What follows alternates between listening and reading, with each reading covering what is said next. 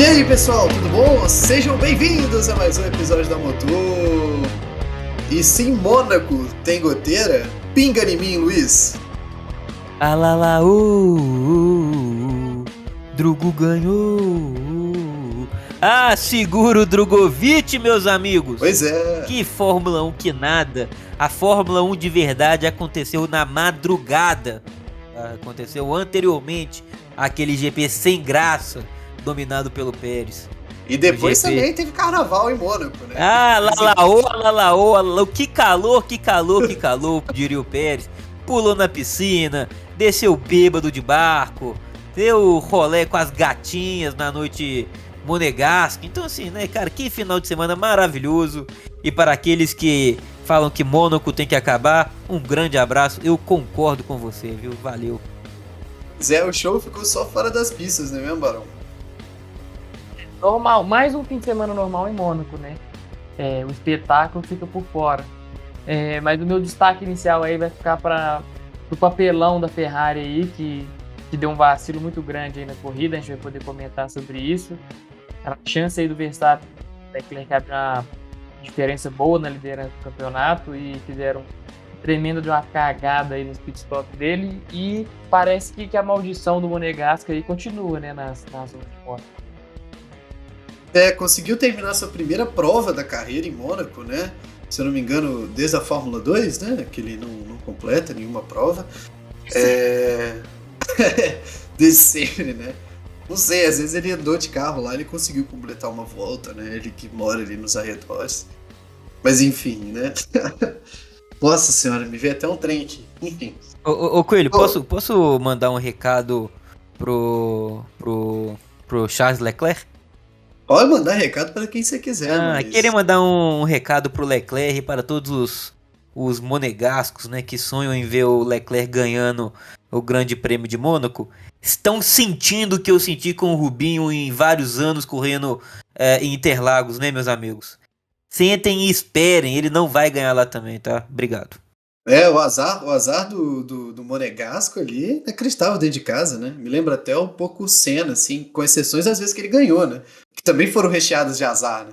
Mas o Senna dava muito azar aqui em Interlagos também. Não, o Rubinho, cara, é brincadeira também o que ele deu de azar aqui, óbvio, não tô nem querendo comparar, né, é, os pilotos, mas se você for pegar as corridas do Rubinho com a Ferrari naquela época que ele tinha condição de ganhar aqui, né, o Rubinho chegou a ser pole, o Rubinho chegou a, a, a uma vez a Ferrari dele simplesmente acabar o combustível, né, ele, ele voando, sendo, é, assim, é, é muito rápido, muito mais rápido que os outros é, que o segundo, que o terceiro colocado, se eu não me engano, 2001, 2002, não sei, vou até procurar depois. E aí, de repente, acaba o, o combustível do Rubinho. 2003, obrigado, Barão. Acabou o combustível. Aí tem corrida que ele largou e bateram dele na largada. É isso aí, Leclerc. É isso aí, meu amigo. Sim, um, suje um sujeito sorte o Rubinho nunca foi, né? Então, sei lá.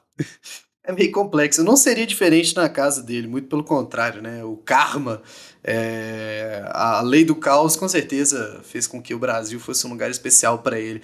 E azarado também é o Leclerc, né, Luiz? E lógico que não dá para comparar os dois pilotos, porque o Rubinho é muito maior que o Leclerc e o Leclerc vai ter que andar 4 mil anos para chegar perto do Rubinho, porque quando não erra tem azar, né? Parece o lema da Ferrari. O, o, Leclerc, últimas, o Leclerc.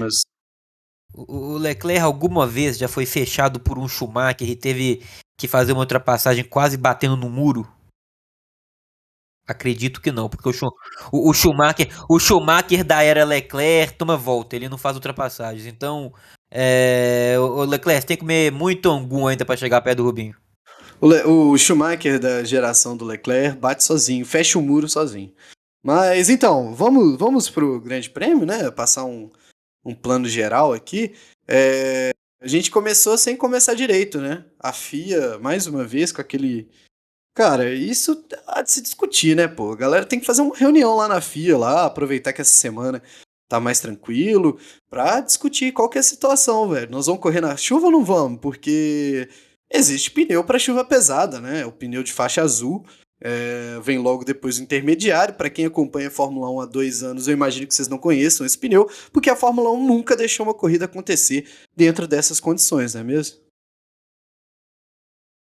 Que o maior erro da, da FIA é, é principalmente por causa das condições do circuito. É, tava seco ainda na hora da largada. E, pô, convenhamos, é Mônaco, né? É, não é uma pista de, de alta velocidade assim que o piloto vai. Se acontecer algum acidente, alguma, alguma coisa assim, ele vai bater no muro e se, se machucar de uma maneira assim muito grave, né? Eu só consigo imaginar se der se, uma possível zebra naquela saída do túnel, mas é, que é ali é o ponto de velocidade maior, né? Mas ainda assim acho bem, bem pouco provável. É, então, para mim, o maior do erro foi, foi nesse ponto. A, gente vê, apesar de da pista estar um pouquinho molhada, ela estava praticamente seca. Tinha to, total condição de, de acontecer a corrida. Aí, inclusive, quando é dada a relargada, né? A pista estava muito mais molhada do que na parte inicial. Então. Exatamente. É, eu imagino que o que eles quiseram fazer é, foi evitar daquele chegar no, no, ponto máximo de chuva, né? Porque enquanto a corrida ficou parada ali por que, uma hora mais ou menos, choveu bastante. Acho que eles quiseram evitar aquele ponto ali para não ter muita paralisação da corrida com bandeira vermelha, por exemplo, muito piloto saindo da corrida, coisa do tipo, que é o que daria o tempero de Mônaco, né? Que deixaria a corrida razoavelmente boa e não aconteceu. É, mas para mim o que isso, essa decisão deles foi, foi completamente é, sei lá, foi uma vergonha. Imagina a frustração de quem pensou que é, desembolsou aí centenas de milhares aí, alguns milhares para poder centenas de milhares, não, mas alguns milhares para poder ir para Mônaco, um país assim extremamente caro, os ingressos lá não devem ser baratos. Chega lá e tem a, a chance de ter acontecido o que aconteceu em Spa no ano passado, por exemplo. Então, eu que estava é. aqui de casa assistindo pela televisão já estava puto, imagina quem estava assistindo em loco. E é legal você falar isso, porque o Gasly, se não me engano, ali depois de duas voltas, uma volta sob bandeira amarela, entrou e colocou o intermediário, não foi ele o primeiro a botar os pneus intermediários? Tanto foi. que eu lembro que ele saiu passando algumas pessoas com dificuldade, né? Porque fora dos trilhos ali onde os carros passam, é, ainda havia muita água, né? Mas Mônaco já não é um lugar onde se pode tentar outras abordagens, né? Uma, é, é bem fixa, né? A passagem dos carros em Mônaco. É, ultrapassagem não é tão fácil. Mas eu lembro ali, se eu não me engano, o Gasly ultrapassou o Richard ali logo na volta de número, sei lá, 10, por aí. Ah, com todo é... respeito também, né, o Coelho? Se me der um Fiat 147, não, eu passava o Richard. Não fala assim, pô. Ele tá se adaptando, Luiz. Tá, tá. Há 12 anos ele tá se adaptando, se adaptando com a Fórmula 1, né? De novo, é um carro novo de novo, né? Mudou o regulamento. É, mudou o regulamento, pô. Mas uns três anos aí vocês vão ver, pô. O cara vai estar tá na, nas cabeças. A McLaren, a McLaren vai estar tá correndo já com Pato Ward e ele vai estar tá tentando se adaptar ao carro, vai ver. É, pois é. Mas enfim, aconteceu tudo isso, né? A corrida foi atrasada ali durante mais ou menos uma hora, se eu não me engano. É uma situação chata mesmo, né? Porque, tipo, a Fórmula 1 eu, eu me lembro muito bem, vou, dar um, vou, vou abrir um parênteses aqui e fecho rapidamente. Eu me lembro muito bem que era, era um tabu ali dentro da, do meio automobilístico que a NASCAR não corre com chuva, né? Porque corre em oval ali, a aquaplanagem é muito perigosa, é, é muito fácil ali, dos carros irem parar no muro, numa pista que é inclinada, e como a pista é inclinada, tem muita aquaplanagem, como eu bem disse, então a NASCAR não corre com chuva. Eles param, esperam a chuva passar, passam uns caminhões que ficam soprando água para tudo quanto é lugar, secam a pista e os carros correm depois disso. E era muito comentário, né, de gente que gostava de Fórmula 1 e odiava a NASCAR, que é uma boa parcela das pessoas, que a NASCAR não era corrida de verdade, os caras não correm com chuva. Então toma aí, ó, a Fórmula 1 não corre com chuva nenhuma também. Enquanto tiver caindo um pingo d'água, a FIA não deixa acontecer a corrida. É, é só um desabafo só... do meu com 14 anos. Não, tá certo. E, e, só uma coisa, né? Porque eu vi muita gente também fazendo a, a menção ao que aconteceu no ano passado é, em Spa, né? Spa, Spa Francorchamps. Desculpa se eu falei errado, mas alguma coisa do tipo mesmo. É... Só que assim, né? Lá, lá os helicópteros não tinham condição de, de voo, né? Para poder, se tivesse algum acidente. E realmente é complicado, porque né, a pista estava um pouco afastada de um hospital grande, então precisaria, se algum piloto sofresse algum acidente grave, é, precisaria de um helicóptero para poder estar levando o piloto para o, para o hospital e, e, e, não seria possível. Cara, mas Mônaco não, né? Pois é, Luiz. Pois é. Mônaco não, não tem isso. Até porque em Mônaco eles não andam também tão rápido assim para ter algum acidente tão grave, né? Vai que Assim, não tô falando que, que, não possa acontecer, mas as pistas são muito seguras. É, a gente viu aquela paulada que o Mick deu no sábado, é. não vai que falar sobre isso. Eu ia falar isso mesmo. É que o, o carro do Mick. Ele até tentou, né? O carro do Mick com alguns grampos, clipes e silver tape, acho que dá pra, pra remendar se bobear, viu? Mas. É. É, dá sim. É, o... E assim, aquilo ali, pô, com pista seca, cara, pista molhada, caras vão dar mais devagar e tudo mais. Então, é, os carros são muito seguros, as pistas são seguras. Cara, tem que deixar, porque é um esporte. To todos eles têm um grande orgulho de falar que é um esporte de risco, é um esporte perigoso. É, andar 300 por hora num carro daquele não é para qualquer um. Pô, mas aí. Numa pista chata, que é a pista de Mônaco, numa corrida chata, que é a corrida de Mônaco. Aí quando tem alguma emoçãozinha, os caras vão ficar freando. Ah, é difícil, sabe? É, com todo respeito, eu nem gosto de ser muito desses romanticistas, não romancistas, sei lá como vai falar. Mas, cara, antigamente não se tinha isso, sabe? Antigamente o pau quebrava, pô, com muito mais. A gente lembra aí, o, de novo, voltando no Rubinho, ganhou a primeira corrida dele é, numa tempestade em Hockenheim que metade do, do da, da, pista estava extremamente molhada, metade da pista estava seca, porque o, o, o, circuito é muito grande, metade dele estava chovendo, metade não. Ele arriscou, ficou com o pneu é, de pista seca, andando debaixo de chuva forte em certos pontos do circuito e conseguiu ganhar uma corrida, cara. Então, é, eu gosto mais dessa época, sabe? Coelho e Barão. Isso aí me, me agrada mais. Também tem muitas ressalvas em ficar assumindo essas condições, né? Ah, antigamente era tão melhor. Eu sou, sou muito. É, trabalho muito comigo mesmo ali. É a realidade que agora é agora, é isso aí, né? Tem que gostar a partir de agora mesmo. Mas eu acho que é uma discussão a, a, a, se ter na FIA, cara, porque é a segunda vez que acontece um evento dessa forma. Eu acho que o que aconteceu em Spa-Francorchamps é pior do que tudo. Não tem condição de não ter uma corrida, né? Não ser dada a bandeira verde. É... Corria no dia seguinte, na semana seguinte, substituía por outro grande prêmio. Tem várias semanas vagas aí na Fórmula 1. Ah, mas o transporte, não sei o que, não sei o que. Cara, tava marcada a corrida, tem que acontecer. É isso. É, a não ser por uma força muito maior, mas aquilo ali não era um gigantesco num problema, né? Mas enfim, é, acho que a Fórmula 1 tem, tem um problema muito específico que deve ser fácil de resolver, cara. Estipula tal, tal, tal. Se for acontecer, vai acontecer. Se não, não. Eu acho que, pelo menos dessa vez, houve corrida, né? Por mais que tenha tirado ali essa sensação de nossa, vai ter uma emoção. Mônaco na chuva é tão é tão memorável, né? Logicamente, acho que para todos os brasileiros em 84, quando o Senna quase ganhou, né? em que o. Ele ganhou, o... viu, Coelho? É, ganharia, né? Mas enfim. É... Não, não, ele ganhou. Ele, foi ele que passou na, na bandeirada, cara, em primeiro. O ah, mas aí você vai ter que conversar com o né? Balestre. Vai ter que é. conversar com o Balestre. Sei, sei lá se o Balestre tá vivo ainda, né? Boa pergunta. É. Mas enfim, tem, lembra, lógico, daquela situação e, e, cara, domar Mônaco na chuva é um espetáculo à parte. São vários pilotos ali correndo individualmente, com uma série de dificuldades, mas, por enquanto, todavia, não aconteceu. Eu acho que já era possível andar com um pneu intermediário ali, talvez ali logo no início da prova, né? Tanto que foi o que o, o Gasly fez. Quem não teve uma boa estratégia em colocar pneus intermediários, a gente já comentou por alto, foi a Ferrari. É, atrapalhou completamente ali a estratégia do nosso querido Leclerc. E aí eu gostaria de saber de vocês, cara. A Ferrari vai conseguir perder esse título só na, só na burrada?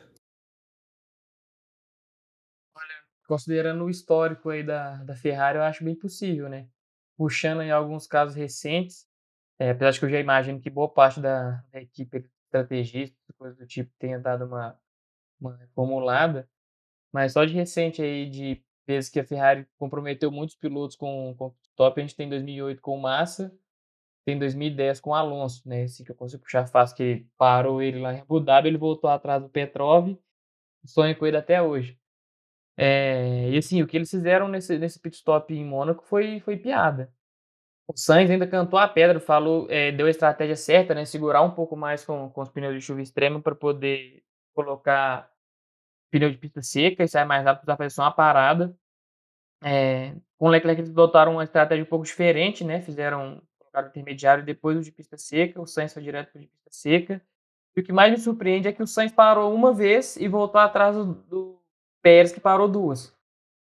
Então, é, o primeiro erro já começa aí. E o segundo é que o Leclerc, quando ele para, pela primeira vez ele volta atrás do, do Sainz, né? E a segunda parada do, do Leclerc, a Ferrari vai tentar fazer um pit stop duplo. O, o Leclerc fica um tempo preso atrás do, do Sainz, que ele estava trocando pneu, e aí desmoronou tudo. É, então a Ferrari tem muita coisa para consertar aí. É, a confiabilidade do carro, ele, a primeira vez que ele apresentou problema em corrida foi lá na, na Espanha, né? Tirando isso, não teve nada assim de mais grave. Mas a Ferrari meio que está perdendo para ela mesma. É, essa, essa pista de Mônaco, é, com o, a, o, baixo desgaste de pneus que eles iam ter por causa da, da baixa temperatura, baixa velocidade e tal, não, não demanda assim um, uma força nos pneus muito grande. A Ferrari tinha problemas com isso. Ela dominou durante o fim de semana inteiro os treinos livres, classificação.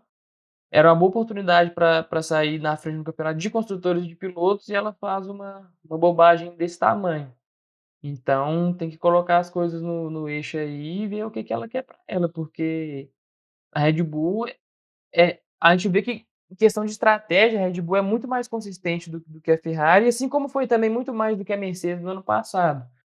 Então, se as coisas não tiverem certo, não tiverem no trilho, a Ferrari vai tentar o, o paro esse ano.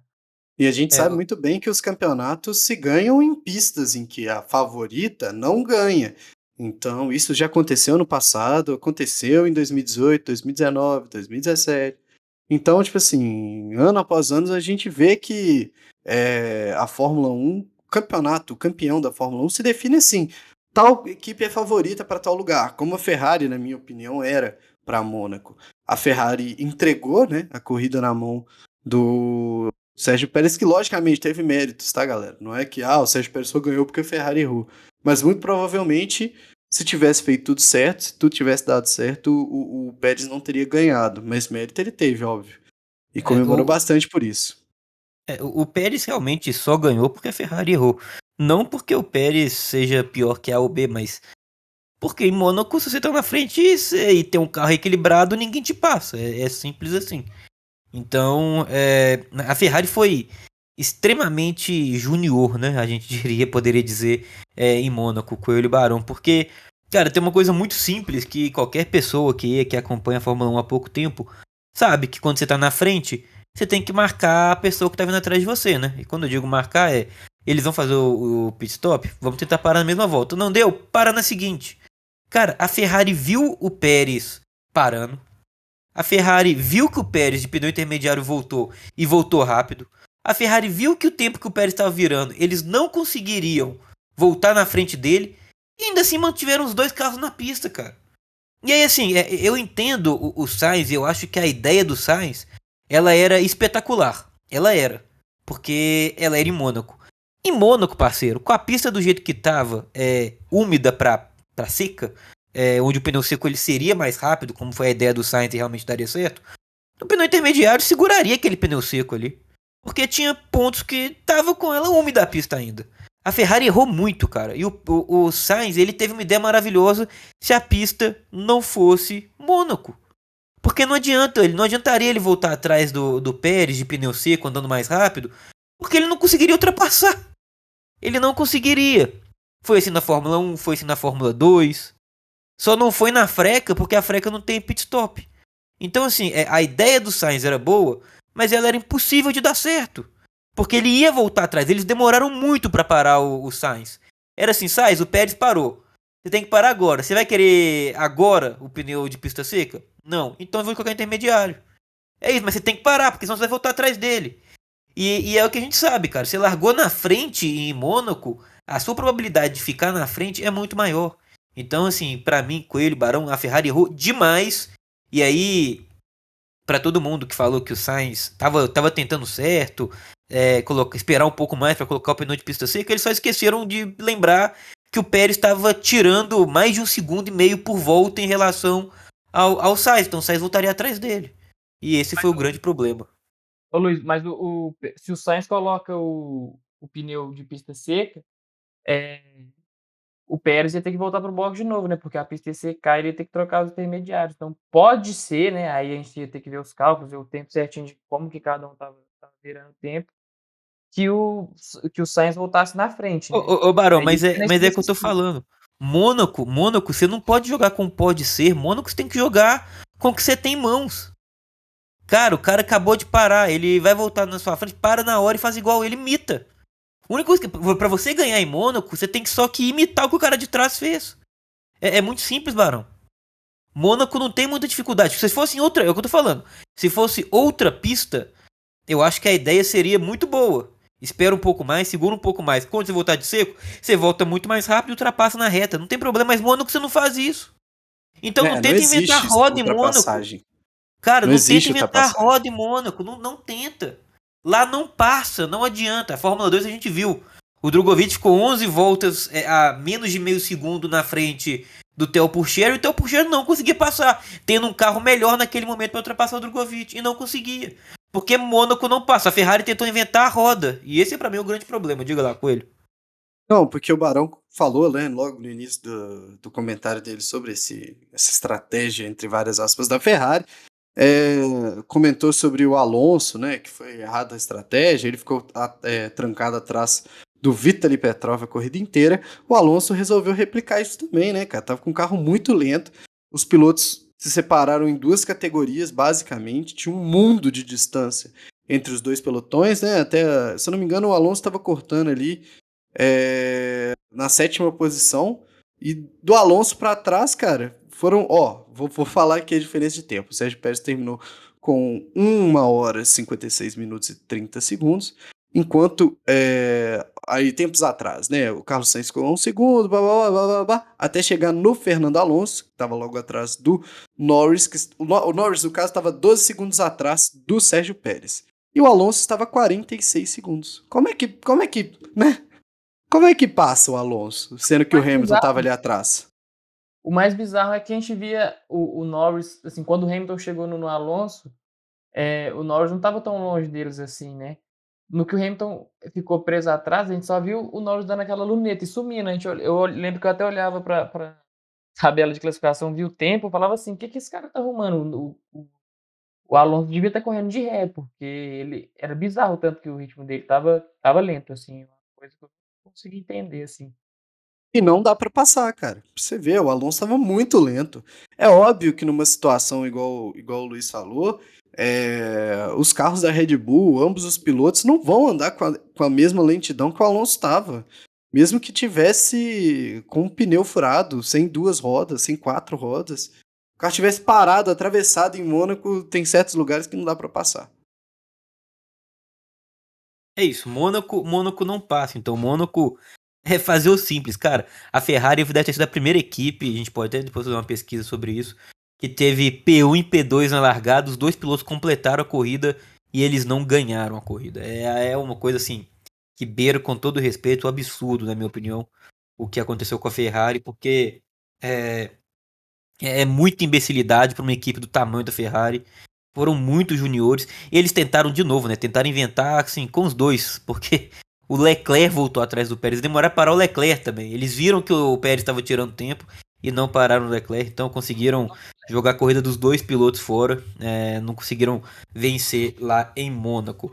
Para a gente poder passar, Coelho, você tem a classificação de como ficou o top 10 da corrida de Mônaco, Coelho?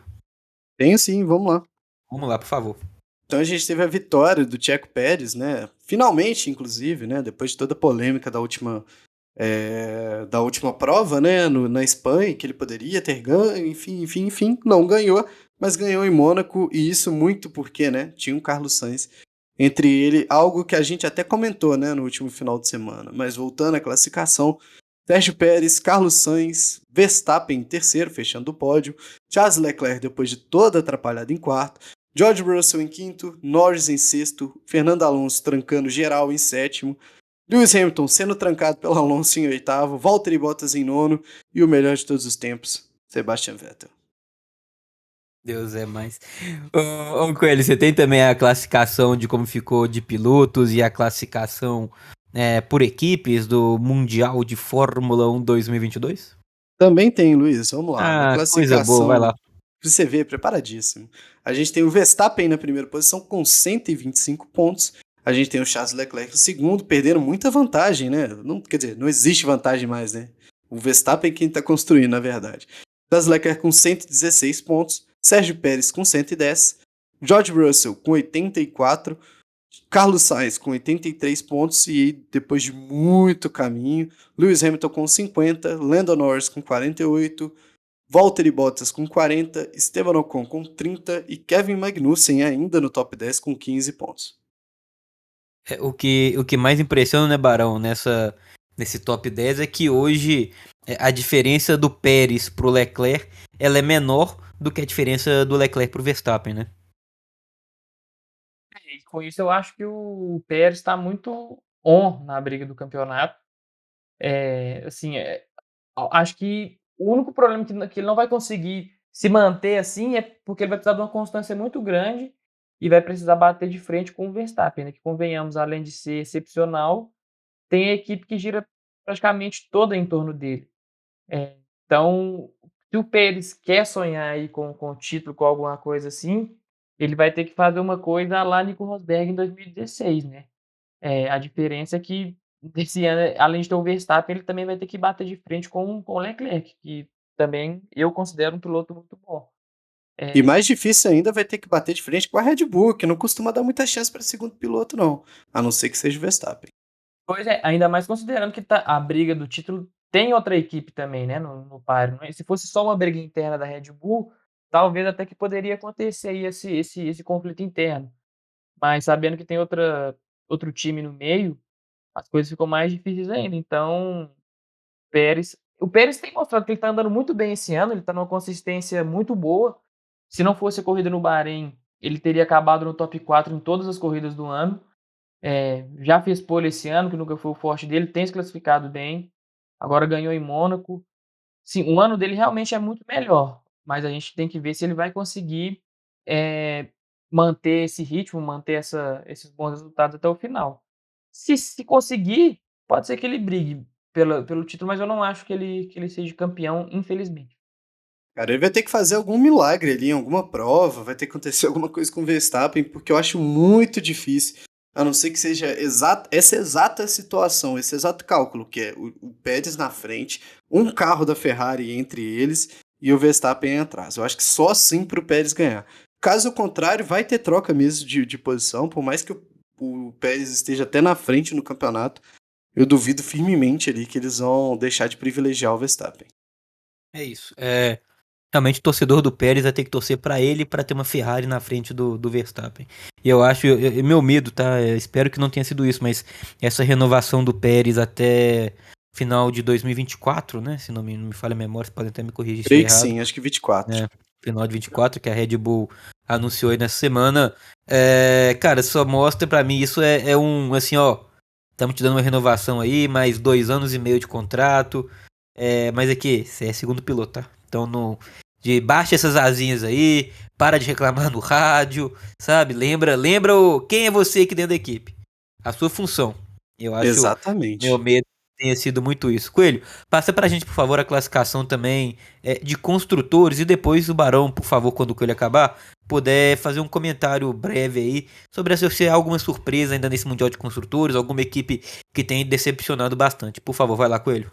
Vamos lá, né? Como resultado dessa diferença mínima entre o Leclerc e o Pérez, a gente tem ali a Red Bull liderando o campeonato de construtores com 235 pontos.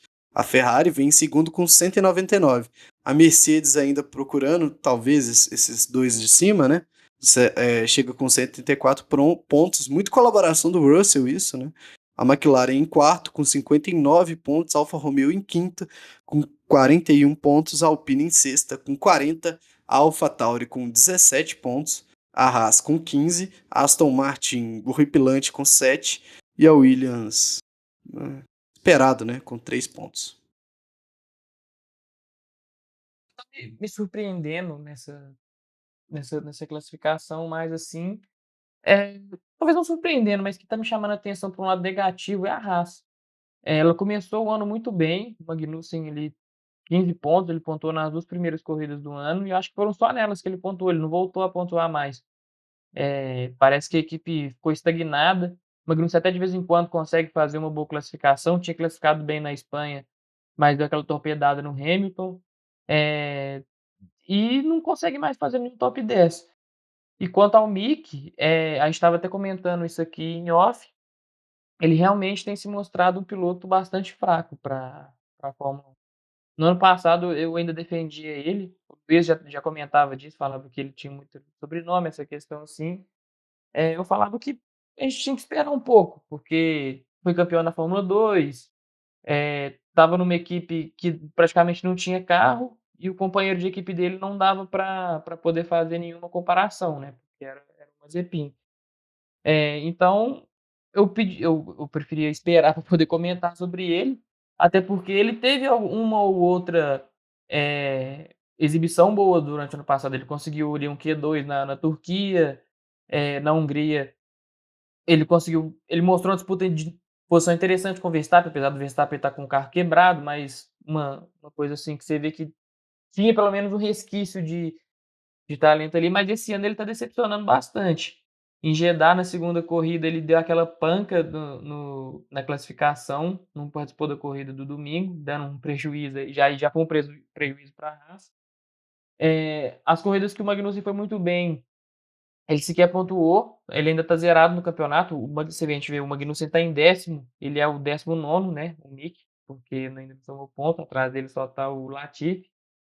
E agora dá essa panca de novo aí, sozinho, é, no GP de Mônaco. Né? Destruiu o carro completamente da Haas. Então, realmente, é de se questionar assim, o, o talento dele. É, acho que ele já teve tempo suficiente para estar na categoria. Agora ele tem um piloto de verdade assim, ao lado dele, né? o Magnussen, que não é nenhum espetáculo, não é nenhum fenômeno, é um piloto ali bom, na média. Ficou um ano fora da categoria ainda e está tá ganhando, ele está dando força no Nick. Então, vamos ver o que vai ser o próximo caminho dele aí, né? É. Eu, Boa. eu só aposto que ele vai estar na, na Haas ano que vem por causa desse vínculo com a Ferrari. A Haas é muito ligada com a Ferrari também e tal. Mas se não fosse isso, eu acho que ele não ficaria lá, não. É. Eu ainda tenho lá minhas dúvidas. Vocês gostariam aí de, de acrescentar algo mais sobre a Fórmula 1? Podemos passar aí é, é, um rabisco geral?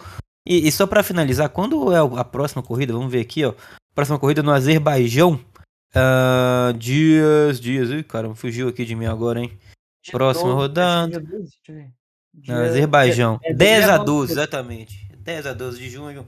Ou estaremos aí vendo no Azerbaijão. Azerbaijão que foi a corrida, uma corrida bem caótica no ano passado, né? A gente vai falar muito sobre isso no próximo final, no, na próxima semana, né? No próximo a motor, mas é, é uma corrida bem legal. Eu gosto bastante da pista do Azerbaijão, então é, boas expectativas aí para o próximo final de semana da Fórmula 1. Exatamente. Algo mais a acrescentar, galera? Vocês queriam, gostariam de falar algo mais ou podemos passar para a Fórmula 2? Eu tenho, eu tenho algumas coisinhas assim. Primeiro que o Azerbaijão favor, são boas expectativas para a gente e péssimas lembranças para o Verstappen, né? É, são corridas que têm sido constantemente caóticas, principalmente ali para o piloto da Red Bull. Mas de ainda, né, sobre o piloto da Red Bull, tal do Max Verstappen, aquela situação ali no, no, na saída do box, né, não sei se isso nem foi uma polêmica tão grande, é, é uma situação que já tirou, já tirou pontos de outras pessoas antes, mas só deixar anotado aqui que eu acho que, sei lá, velho, a FIA há algum tempo tem se tornado muito elástica em relação às regras, é, e esse negócio de interpretação já deu muito problema antes, eu acho que é outra coisa a se considerar. Só do que eu diga, né? Essa coisa de interpretação. Exatamente. Interpretação é um problema seríssimo quando se trata de regra. É, realmente é mais complicado. Algo mais, galera? Podemos passar para a Fórmula 2? Ah, acredito que sim, boa. Vamos lá então. Fórmula 2 na área agora, e se a gente falar de Fórmula 2, a gente. Barão, quando a gente fala de Fórmula 2, tem um nome só que reina nesse mundo. Qual o nome, Barão? Drogovic. Ah, Vitória Drogovic. Ih, rapaz, então são dois nomes, me ferrei. Coelho, mais uma vitória do Drugo, mais uma Future Race, né, que é aquela corrida para quem não sabe, né, a Fórmula 2 é, tem duas corridas por final de semana, né, de, de etapa. A corrida que vale menos pontos, com o grid invertido, e aquela a corrida principal, aquela maior, com, com mais pontos disputados. É a mais importante, a gente, a gente pode dizer, do final de semana é, e a gente viu ali o, o Drogovic dominando na segunda corrida. A primeira delas, é, vamos começar por ela, foi a corrida do sábado, a Sprint Race, uh, que o Drugo, infelizmente, né, o, o Roy Nissani, que é o, o, o, o, grande vilão brasileiro neste momento, para mim, é Roy Nissani, porque bateu e furou o pneu do Drogovic. A MP também tentou reinventar a roda, mas já estava com a corrida perdida mesmo, tinha que tentar alguma coisa diferente. Tentou colocar ali o pneu de chuva, não veio chuva, o Drogovic se ferrou e acabou abandonando, não pontuou na primeira corrida, né, Coelho? Zé Luiz, que pesadelo que foi aquela corrida no sábado, né? Se bem que a corrida do domingo foi quase no sábado também. É, mas a primeira corrida, né, a corrida sprint, foi. Eu lembro até de na transmissão eles falarem, né? Porque, ah, não, melhor que dê tudo errado hoje para que amanhã dê tudo certo. Não deu exatamente tudo certo pro domingo, mas a vitória ficou pro Drogovic de qualquer forma. Mas no sábado, com certeza, deu tudo errado, né, cara? O Drogovic com problemas ali, inclusive dentro do, do pit, né? Dentro do pit lane. É... Ele, segundo ele, pelo rádio, se eu não me engano, ele falou que tava com problema no limitador de velocidade, né? Então ele entrava na velocidade correta, ligava o limitador e passava a velocidade e tomava punição. Então o Drogovic só andou bastante para ele poder é, pagar as punições, para não sofrer uma punição para o dia seguinte e encostar o carro, que era o melhor que ele fazia. Tava dando tudo errado naquele momento ali com a, com a MP no sábado, mas ainda bem deu tudo certo no domingo. Tudo não, né? Quase tudo, mas deu na medida certa para que o Drogovic ainda saísse com a primeira posição, né? E poder estar tá homenageando lá o rapaz que estava no capacete dele, que é o dono daquele lugarzinho. Realmente uma homenagem. É, é a segunda vez né, que ele faz isso. No, no ano passado também, temporada passada, ele fez a mesma homenagem com um capacete diferente também ao Ayrton Senna, né? Sempre que ele corre em Mônaco, ele usa um capacete diferente com o desenho do Senna e tudo mais. É uma homenagem realmente para nós brasileiros é, é, extremamente marcante, extremamente é, é, de boas, que traz boas recordações e que para o Drogovic também tem, tem levado bastante sorte, bastante é, faz, fazendo com que ele traga bons pontos, trazendo com que ele traga boas corridas para casa e é o que aconteceu esse ano, né, Barão? Porque se na corrida 1, como disse bem o Coelho, deu tudo errado, na corrida 2 de ponta a ponta, sem problemas, a MP ainda tentou dar aquela complicadinha ali é, no pit do Drugo, mas ele conseguiu consertar, foi tudo certinho, sem problemas. Segurou o Purcher que vinha com um carro melhor no final da prova, ali as últimas 10 voltas. O Purcher estava bem mais rápido que o Drogovic, mas aí é Mônaco, né? É braço, o Drogo segurou muito bem, é, não deixou o Purcher passar e, e, conseguiu trazer mais uma vitória para casa, né, Barão? A, a, terceira das últimas quatro corridas é, foram vencidas por Felipe Drogovic. Mais uma mais uma grande etapa do brasileiro, né, Barão? Que lembrando, estava marcada para acontecer às 4h40 da manhã, às 4h30 meu celular despertou, eu falei, não, nessa eu vou estar tá sozinho, acho que os dois não vão estar tá comigo nessa não.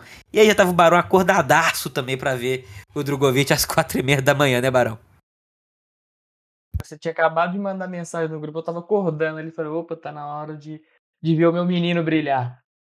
Mas é, isso que ele teve em, em Mônaco, acho que a gente pode jogar aí muito como uma, uma talvez aí uma sorte de campeão, porque quando ele entra no box ali, a MP trava o pneu no dianteiro direito dele. Assim que ele trava, o do Pourchaire também trava, que estava logo atrás dele. Então, aí na hora de sair dos boxes ali, a direção de prova estava recolhendo o carro, que eu não vou me lembrar de quem que era. Desculpa aí, minha memória aí já não é tão boa assim. Só que quando eles vão recolher, eles recolhem o carro para dentro, pela saída do pit ali, né? O que acaba atrapalhando o Drogovic e o Pucher um pouquinho ali. Eles ficam parados um tempinho esperando os comissários. Os comissários não, né? Os, os. Como é que chama esse povo que trabalha na pista mesmo? Não é comissário que fala, é. Pô, me fugiu ah, A gente Mas, entendeu, a gente entendeu. É, é. o povo que trabalha na pista. É, voltando o carro para o box ali, eu, ele quase perde a posição, mas consegue voltar na frente, então ali já teve uma, uma sortezinha aí. E o que mais tem me chamado a atenção no, no Drogovic nesse ano, além de, de claro, da velocidade que ele tem mostrando, é essa, essa força mental que ele tem. Ele parece estar muito concentrado, muito focado. É, no sábado deu tudo errado para ele, ele poderia ficar ali um pouco abalado e tal, mas é, na, durante a corrida parecia que nada aconteceu. É, tinha sido mais um fim de semana, só um, mais um dia normal ali para ele. É, segurou o Porsche muito bem. Não é fácil. Por mais que Mônaco seja difícil de ultrapassar, quando você tem um, um carro atrás de você, você muito mais rápido, é, você também acaba tendo que forçar um pouco mais. Isso te leva ao limite. Em Mônaco, você sabe que ele é muito, muito fácil de errar, de cometer algum erro. E a tocada dele foi, foi praticamente perfeita, assim, né? Deu uma economizada de combustível, no de combustível, de pneu, no final ainda conseguiu ali abrir uma vantagem para o Porsche. Então isso eu acho que é uma coisa que, tá, que conta muito para o ano do, do Drogovic. O Barcelona também a gente viu isso, ele ganhou a primeira corrida no sábado, não comemorou muito, falou com a equipe ainda no para amanhã, porque amanhã é o que realmente importa, que era quando ele estava largando em décimo, né? E largar em décimo para a segunda corrida. E acabou ganhando de novo. Então, assim, ele parece estar muito focado, casou muito bem com o carro da MP, que também é um carro muito bom. Então, isso aí só, só são coisas que somam aí para e refletem o resultado dele no campeonato, né? Hoje é líder disparado. Segue o vice porque o líder disparou. Eu acho que o Luiz tá mutado, não? Opa, tá me ouvindo agora? Acho que realmente estava mutado. Ah, desculpa. Tava falando sozinho que eu tô falando que o Barão estava conversando, falando com o coração, né? Nem esconde mais que é o coração falando mais alto, né, Coelho? Exatamente, o Barão agora só só quer saber do Drogovic na Fórmula 1, né? Igual a maioria dos brasileiros, com motivação extra ali, né, sobre um comentário numa publicação, né, na vitória do, do, do Drogovic, a XP, uma gigante, é, falou que tem todo o interesse de levar o Drogovic para a Fórmula 1. E a gente pode até comentar um pouco depois, né, Luiz, sobre isso. Se alguém não tiver mais nenhum ponto a se adicionar nesse final de semana do Drogovic em Mônaco, a gente pode tentar dar uma especulada aqui, né, com muita, muita responsabilidade, sobre qual pode ser o futuro real do Drogovic é, na Fórmula 1. Ué, podemos sim. Antes disso, Coelho, só vou te pedir é, para você passar pra gente como ficou é, a, o top 10 aí da Sprint Race, que foi a primeira corrida que está na tela pra gente aqui. Se você puder passar, por favor, como ficou esse top 10. Vamos lá, finalmente, né? Dennis Hauer, promessa. Ô, oh, rapaz, acordou o menino Hauer também, hein? A Noruega é, vibra. Vibra, todo mundo na Noruega brilhando muito ali. É, Dennis Hauer, Darúvila na segunda posição, Marcos Armstrong na terceira, o Fittipaldi, nosso tubarãozinho, né, pô? A gente até esqueceu dele, mais uma vez, é, com grandes atuações, com atuações muito além do que esse carro, pô, será é que dá para chamar isso de carro da Charru, pode proporcionar para ele. É, na quarta colocação, parabéns aí para o Fittipaldi. E é muito bom ver isso, né, Luiz? Uma pausa aqui né, na classificação para poder falar, já que a gente é, esqueceu um pouquinho sobre isso. O, muito bom saber que além de um piloto que atualmente lidera o campeonato, a gente tem um outro piloto na Fórmula 2 que vem demonstrando um talento excelentíssimo. É, eu tenho certeza, cara, que ele andando ali numa equipe um pouco melhor, ele com certeza vai flertar aí com vitórias e mais pódios. Eu acho que, inclusive, não acho muita loucura o Fittipaldi numa prova ali, né, com, com esse grid invertido, possa almejar uma vitória não, cara. Tá bem, tá muito bem no ano. É, essas provas sprint têm sido é, muito importantes para ele somar resultados mesmo e se mostrar como um bom piloto uma equipe que é claramente limitada. Mas enfim, quinta posição para o Yuri Vips, Theo Pocher marcou a sexta, o Jack Durham marcou a sétima posição, Liam Lawson na oitava, Roy Nissani, Luiz, na nona colocação, e Logan Sargent fechando. Tomei um susto aqui, pô, com você gritando. Logan Sargent fechando a décima colocação. Vamos lá, Luiz. É isso. É, só rapidamente, né, falando aí sobre o, o Fittipaldi, é, é, o que você falou. É, é um baita ano dele até então com essa. com esse. culpa da palavra, mas esse lixo que é esse carro da Charru. O Fittipaldi vai tirando realmente água de pedra. É um grande ano dele. Então, é, é, parabéns, assim, a gente não pode deixar realmente falar do que o Enzo tem feito. E aí fica uma torcida muito grande para que no próximo ano, né, a gente crê que o Enzo vai ser aí o único brasileiro é, representante, né, representando o país aí na, na Fórmula 2. Então que, que ele tenha um carro melhor, né, uma equipe é, mais de ponta, veja é, o Enzo, o que ele está fazendo com esse carro horrível da, da Charru, que dê para ele uma condição dele estar tá trabalhando num carro melhor, numa equipe maior, para ele poder estar tá disputando o campeonato lá em cima também, quem sabe, né? Vai que dois anos seguidos com pilotos diferentes aí, óbvio, né? Porque a Fórmula 2 até não poderia ser o mesmo piloto, por regra, mas pelo Brasil tendo dois anos seguidos com pilotos campeões. Aí seria um êxtase total para daqui três Quem anos sabe, a gente ter. Né? Ah, dois pilotos brasileiros na Fórmula 1. E aí, só dá nós nesse mundo, rapaz. Segura. Quem sabe, a, quem sabe a MP pode ser My Place de outra pessoa. Não sei. É, é rapaz, vai saber. vai saber que a MP não quer aquele, aquele patrocínio do Banco do Brasil bem amarelo ali, nesse carro laranja, em laranja com amarelo. Fica bonito, hein, rapaz? Segura. Mas, ô, Segura. Barão, fala, é, fala pra gente aí, Barão, como ficou a classificação da corrida 2, a Future Race, perdão, da, da Fórmula 2. Bom, em primeiro lugar, a gente já comentou aqui, né? O Deus Supremo Felipe Drogovic ganhou fácil a corrida, fácil, fácil. O caminhão descendo a ladeira, segura peão. Imparável. Em segundo foi o Theo Pourchaire, também é vice-líder do campeonato. O Vips foi o terceiro, Jack Durham quarto. Em quinto ficou o Fittipaldi, de novo aí figurando entre os cinco primeiros. Muito bom fim de semana dele. É, sexto foi o Marcos Armstrong. Sétimo, o Dennis Hauger. Oitavo, Jean Daruvala nono Logan Sargent e décimo Marino Sato. Vamos fazer uma observação importante aí para o Sato, que é um piloto bem fraco, né? E eu, eu, confesso que eu não sei como é que ele veio parar aqui em décimo lugar, mas aí somou engano, os, primeiros pontos, os primeiros pontos dele aí no ano. Pois é, isso aí que, que me deixa mais incrédulo ainda, porque como é que ele conseguiu ficar em décimo lugar em Mônaco, né? É, se cometer nenhum é. erro. É, pois é. Entendeu? Então, mais pontos realmente... aí pro, pro Sato. Realmente uma grande surpresa. Ô Barão, só antes da gente chegar no Cuco, ele pediu pra gente comentar. É... Sobrou unha para você ao final da corrida 2 da Future Race? Só sobrou porque minhas unhas já são bem curtas, então não dá pra. É difícil de roer elas. Mas eu tava bastante apreensivo ali na, durante a parte final da corrida.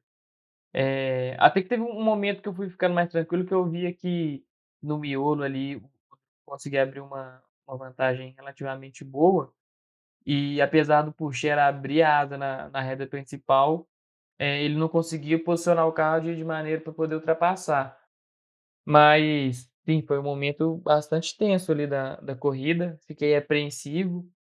E, mas é isso que é bom, né? O lado do torcedor que, que passa essa, que tem essa emoção, essa coisa assim, porque, porque ganhar fácil do jeito que foi ali nas duas corridas de Barcelona não, não teria graça, né? Tem que ter um pouquinho de emoção também. É isso aí. É, antes da gente é, finalmente comentar sobre as possibilidades do ano que vem, é, vamos lá. Hoje a Fórmula 1 tem o Felipe Drogovic, né? Segura peão, caminhão sem freio, liderando Fórmula a Fórmula, a Fórmula 2, Fórmula 1 barra 2 com 113 pontos. É, o Theo Pourchaire vem atrás com 81. É, reparem essa diferença brutamontizada, né? E está só aumentando. Hoje elas são de 19, 29, 32 pontos para o Felipe Drogovic, na frente do Theo Pourchaire. Em terceiro, o Darúvula com 53 pontos. Quarto, o Marcos Armstrong com 50. Quinto, o Yuri Vips com 49. Sexto, o Jack Durham, 45. Em sétimo, o Tubarãozinho Enzo Fittipaldi com a carroça da Charru. Em oitavo, o Liam Lawson com 38 pontos. Em nono, o Logan Sargent também com 38. E fechando o top 10, é, o Richard Verschoor com 32 pontos. É, vamos só passar também aqui o campeonato de construtores, que tem a MP Motorsports com 135 pontos. Então você tem uma noção de como o Drugo está carregando esse carro.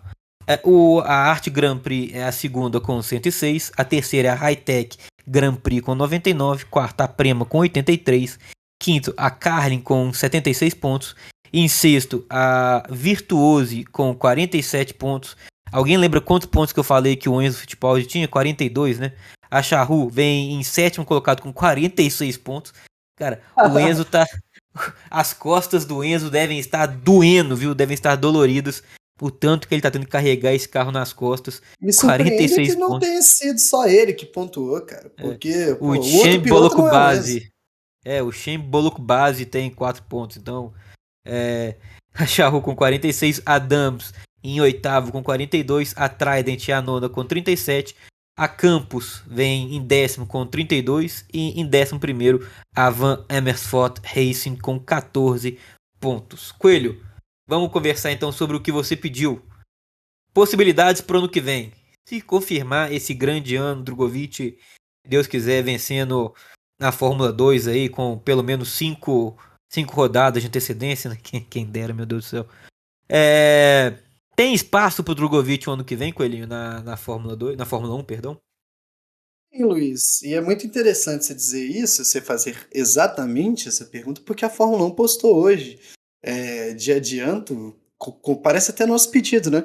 Uma tabela lá com os pilotos e as posições já confirmadas. Não foi a nosso pedido, nem foi uma coincidência absurda, foi porque o Sérgio Pérez confirmou que vai ficar até 2024, né? Mas enfim, a gente tem vagas na Fórmula 1 do uh, do Bottas não, né? Na Alfa Romeo, ao lado do Bottas, é uma colocação. Na Alpine, ao lado do Ocon. Na Haas, ao lado do Magnussen. As duas posições da Alfa Tauri, que é um pouco mentira, né? Porque é bem provável que pelo menos um dos pilotos ali fique, né? Se não os dois. O Yuki Tsunoda não sei, né? Mas enfim, tá fazendo uma boa temporada de Tsunoda, né? Boa é muito forte. Na Aston Martin, as duas colocações, que também é, é meio mentira, porque o Lance Stroll deve ficar lá, é, a não ser que o pai dele canse de, de gastar dinheiro. E na Williams, o álbum, e não é possível que o Latifi volte, é, nenhum dos dois tem a vaga confirmada. Então, a gente tem uma série de, de posições ainda para o ano que vem que o nosso piloto pode assumir, né?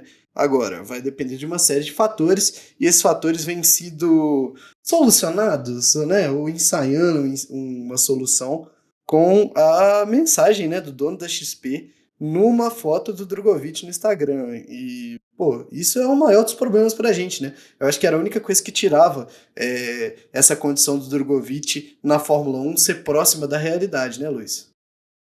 É, com certeza a gente precisa desse patrocínio, mas eu vou ser bem sincero, né? Óbvio que seria um sonho, e eu acho que esse sonho é muito distante.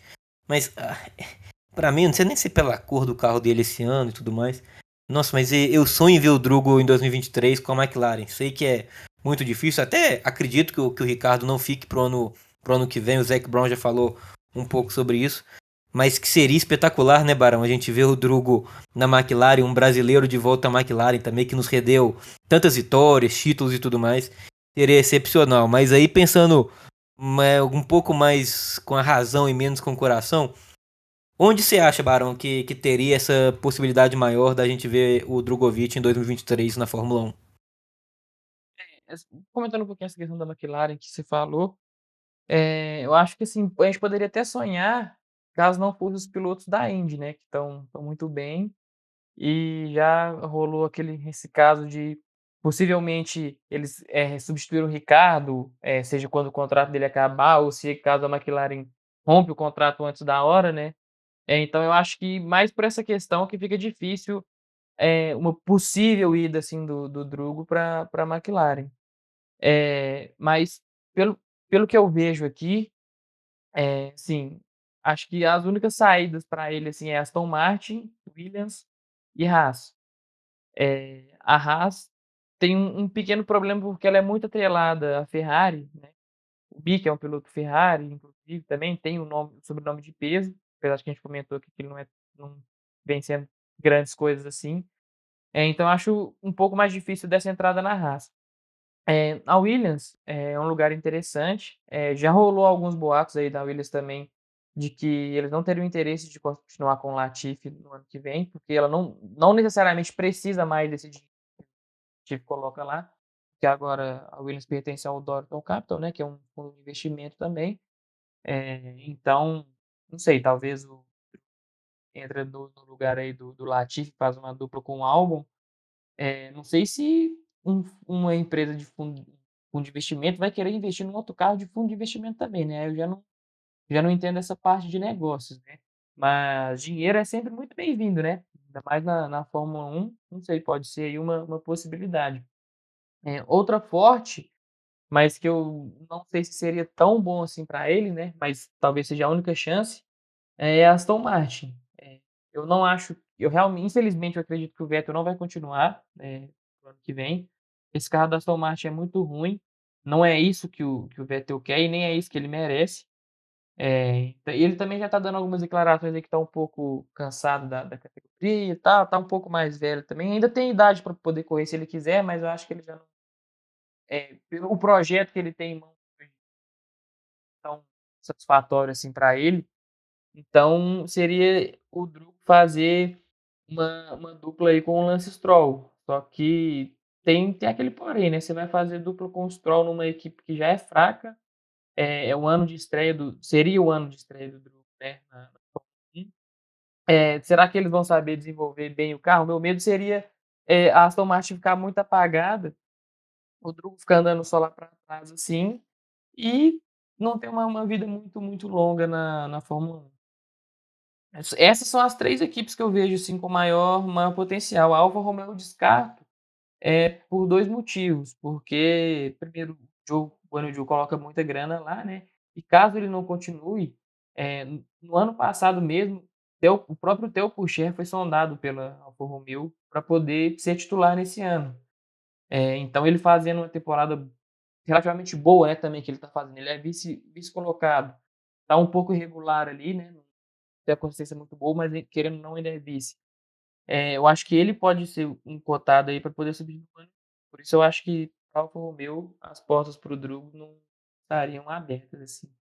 É, mas é esse o cenário que eu vejo. Eu acho que ele não teria chance para entrar na Alpine também, porque tem o, o Oscar Piastri, Piastri que, tá é. que é fabuloso também. Então acho que ele tem mais chance nisso aí, ou Williams ou Aston Martin. Acho que é mais seria mais possível, assim, mais alcançável. É isso, e lembrando, já que a gente estava em Mônaco, né? Tem toda a, a, fabulosidade, né, dos cassinos, façam suas apostas, né? Vamos, vamos torcer pra gente ter aí o Drogovic no ano que vem. Quem sabe, né? Assim, ter um brasileiro na Fórmula 1 já seria excepcional, sendo o Drogovic, pô, bacana demais. O, assim, agora se a gente pudesse ainda, né, fazer um pedido para Deus é que dessem para ele um carro que ele tivesse condições de estar tá, no mínimo, no mínimo ali no meio do pelotão, né?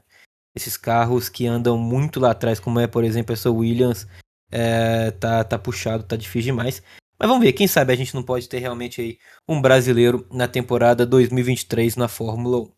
É, vamos seguindo com o programa, a gente tem ainda alguns assuntos para tratar. O próximo deles é a F4 italiana, né? Já que a gente está falando de Brasil, falando de brasileiros, teremos aí um final de semana sem Fórmula 1, sem Fórmula 2, mas teremos a Fórmula 4 italiana, Fórmula 4 italiana que tem aí é, hoje o Rafael Câmara, brasileiro, na segunda colocação. O Rafa que fez um, assim, foi Imola, né, o prime a primeira corrida, a primeira série de três corridas, e, pô, foi bem demais, ganhou uma, chegou em segundo na outra.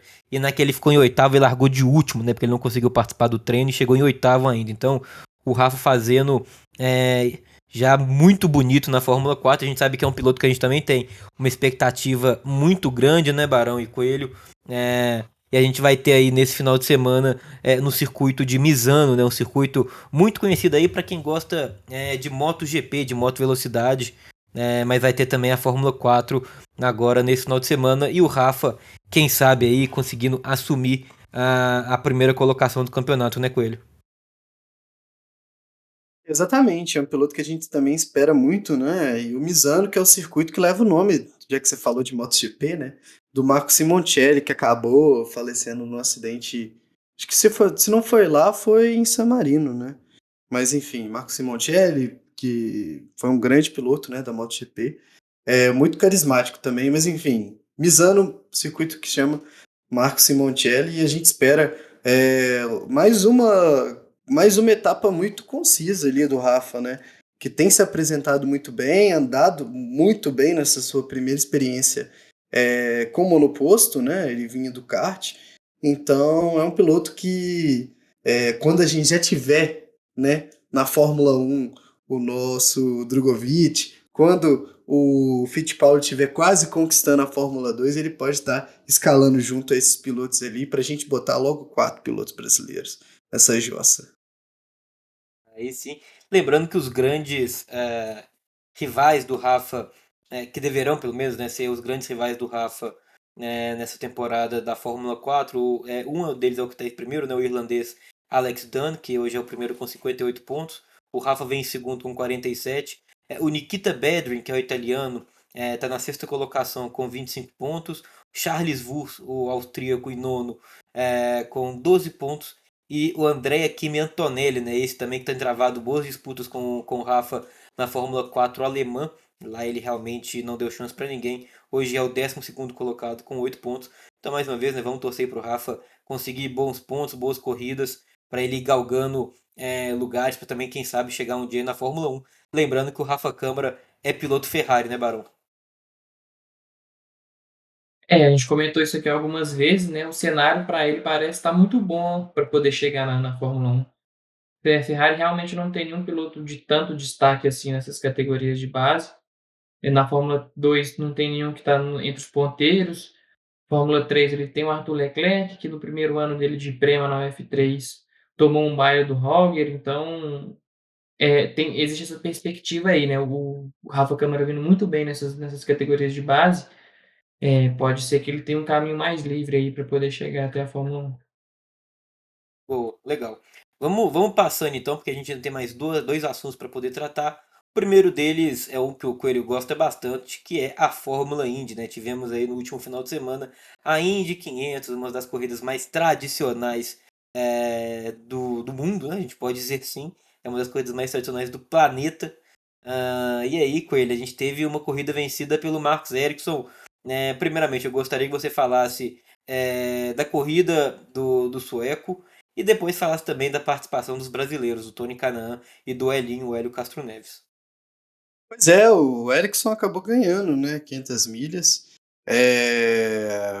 O que é muito doido, né? De pensar que um piloto que andou na Fórmula 1 e eu pessoalmente carrego um ódio particular por ele. É... Não sei se vocês carregam também, porque ele foi o cara que foi responsável por tirar o Felipe Nasser da Sauber enquanto o Nasser estava dando um baile nele. Ele, com mais dinheiro ali, mais é, aporte financeiro, se manteve lá naquela equipe que, para sustentar o meu ódio, também era horrível e ele foi muito mal naquele, nos seguintes anos. Mas enfim, ganhou a corrida, ganhou a Indy 500, é uma coisa que fica marcada para o resto da sua vida. Com um final muito engraçado, né, Luiz? Porque é, a Indy não é uma, uma categoria que costuma usar daquela. como se fosse uma prorrogação, né? Os carros param e competem as últimas voltas, né? Para que não se termine, é, para que se evite terminar sobre bandeira amarela, é, que é muito ruim, né? De fato. A gente já teve vários pilotos brasileiros coroados, né? Com esse tipo de fim de corrida, mas quando é com os outros a gente acha ruim. É, dessa vez teve, deram uma bandeira vermelha e correram as últimas três voltas, se eu não me engano, em que o Marcos Ericsson teve que se defender de tudo quanto é jeito contra o Pato Award e o próprio Tony, né? Logo na largada, é, nessas últimas voltas, né, o, o conseguiu tomar uma distância, né, e se defendeu bem ali o bastante contra o Pato Award ali para que ele não não conseguisse se aproximar ou, ou de fato ultrapassar naquela dança esquisita, né, do vácuo que rola em Indianápolis. É, acho que muito na reta principal pela falta de inclinação, né, em que é mais possível os carros ficarem realmente parece uma dança mesmo. Se você vê quem quem assiste sabe do que eu tô falando. O Tony nessas mesmas últimas quatro voltas largou de quarto, se não me se não me falha a memória, e acabou ganhando a posição ali do Rosenquist, Felix Rosenquist ali que chegou na quarta colocação. O Hélio Castro Neves chegou em sétimo com uma boa relargada, se eu não me engano. Antes ele estava em nono, é, ultrapassou, chegou a estar em sexto nessas últimas quatro voltas, mas perdeu uma posição ali, se eu não me engano, para o Cornor Dale.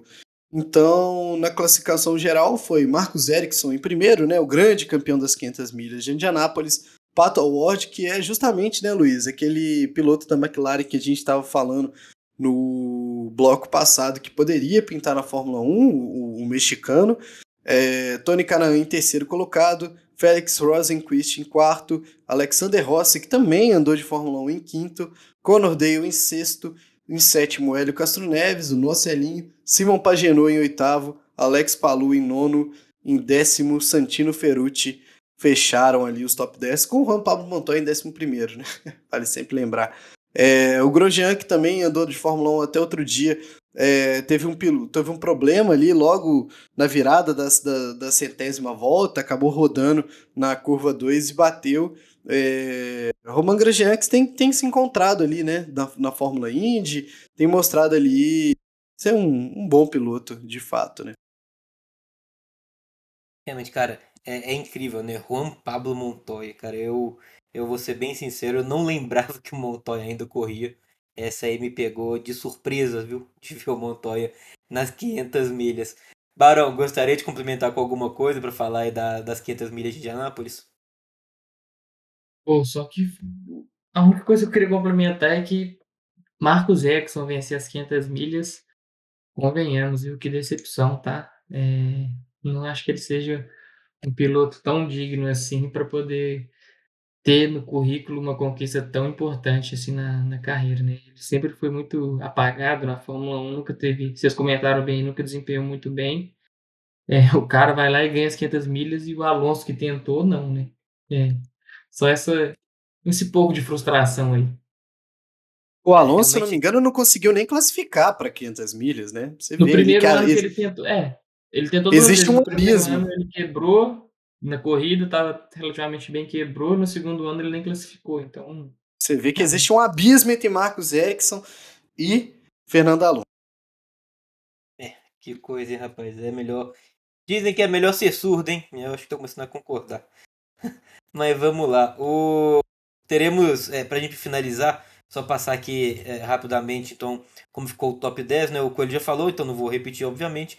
Mas vou passar então a classificação da, da Indy, né? Porque lembrando que muitos pilotos, como por exemplo é o caso do Tony Canaan, né? ele não compete é, no campeonato inteiro, ele estava competindo só na Fórmula Indy e a Chip Ganassi já falou que, que deve dar mais uma chance para ele competir no ano que vem é, na, nas 500 milhas de novo, né? Então a gente fica, fica aí essa torcida. Hoje a Fórmula Indy tem o Marcos Ericsson em primeiro, não basta ter ganho, né? A, a Indy 500 ele ainda, até porque a Indy 500 ela dobra, né? O, o, os pontos, então é, ele fez 109 pontos, cara.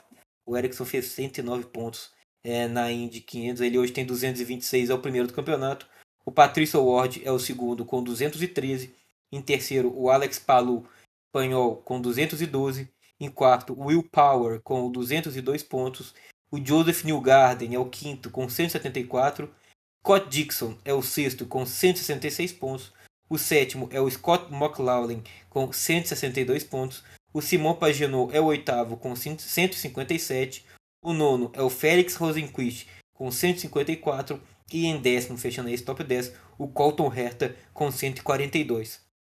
O Elinho, é, que é o brasileiro que hoje disputa é, as, a, a, o campeonato completo da Fórmula Indy, ele ocupa apenas a 16 colocação com 123 pontos o Elinho que teve aí nesse final de semana é, a sua melhor pontuação, né, a sua melhor colocação final, chegando na sétima posição. É, vamos então falar agora, para a gente finalizar, de, de Fórmula E. Né? E só lembrando, tá? depois da Indy 500, a gente vai ter agora no dia 5 de junho a prova de Detroit da, da Fórmula Indy. Então vamos lá, vamos falar de, de de Fórmula E, que também acontece nesse final de semana, né? Na Indonésia, se não me falha a memória, acho que é o primeiro grande prêmio da Indonésia, viu? No ano passado, pelo menos, não teve, que nunca me lembre, o grande prêmio da Indonésia. E aí teremos a volta da Fórmula E. A Fórmula E hoje que tem o Stoffel Van Dorn em primeiro com 111 pontos, seguindo do Eduardo Mortaro com 99, o Jean-Eric Verne com 95, Mitch Evans é o quarto com 83 pontos, o quinto é o Rob Frings com 81, o sexto é o Nick DeVries com 65. O sétimo é André Lotterer com 59. O oitavo é o Pascal Verlaine com 51. O nono, o Lucas de Grace com 49 pontos. E fechando o top 10, o português Antônio Félix da Costa com 42 pontos. Vamos torcer aí, né, para que os brasileiros, né, o Lucas de Graça e o Sérgio Sete Câmara, que esse coitado também sofre de ter uma uma carroça na mão, não consegue andar com aquele carro da Dragon Penske. Mas vamos torcer né, para que o, o Lucas de Graça e o Serginho consigam fazer aí alguns pontos. O de Graça principalmente, porque seu companheiro atualmente ocupa a segunda colocação com quase o dobro de pontos do de Graça, né? Não, tem mais que o dobro dos pontos de Graça, na verdade. Então, assim, de graça, vamos, vamos acordar de graça. A gente sabe que você tem qualidade para isso. E esse carro da Rocket Venturi também tem qualidade para isso. Então, fica a torcida aí pro Lucas de Graça.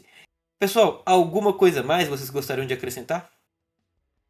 Não, acho que só esperar que a Fórmula 1 volte, né? Mas por enquanto a gente tem Fórmula E, tem a Indy também, como você bem falou, corre em Detroit. É... E recuperado esse final de semana, né? Foi, foi muito ativo ali para muitos pilotos. É, pro Drogovic, pro Sainz, pro Pérez. É, colocar, o, é colocar o sono em dia de novo, né, Coelho? Porque de semana é. gente ficou acordar de madrugada, então vamos colocar o sono em dia, né? Não só a gente, né? Muita, muita galera ficou acordada de madrugada aí, principalmente de domingo para segunda. É, mas é isso aí, gente. Valeu por estar acompanhando até aqui. Esse episódio ficou grande, né? É, rapaz, ô, tá.